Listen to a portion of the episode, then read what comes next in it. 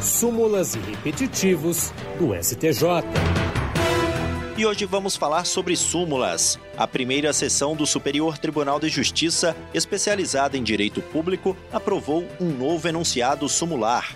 Trata-se da súmula 665. Ela diz que o controle jurisdicional do processo administrativo disciplinar restringe-se ao exame de regularidade do procedimento e da legalidade do ato à luz dos princípios do contraditório, da ampla defesa e do devido processo legal, não sendo possível incursão no mérito administrativo, ressalvadas as hipóteses de flagrante ilegalidade, teratologia ou manifesta desproporcionalidade da sanção aplicada. As súmulas são um resumo de entendimentos consolidados nos julgamentos e servem para a orientação da comunidade jurídica a respeito da jurisprudência do tribunal.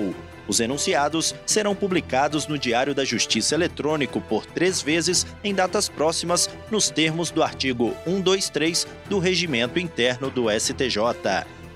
Do Superior Tribunal de Justiça, Tiago Gomide súmulas e repetitivos do STJ.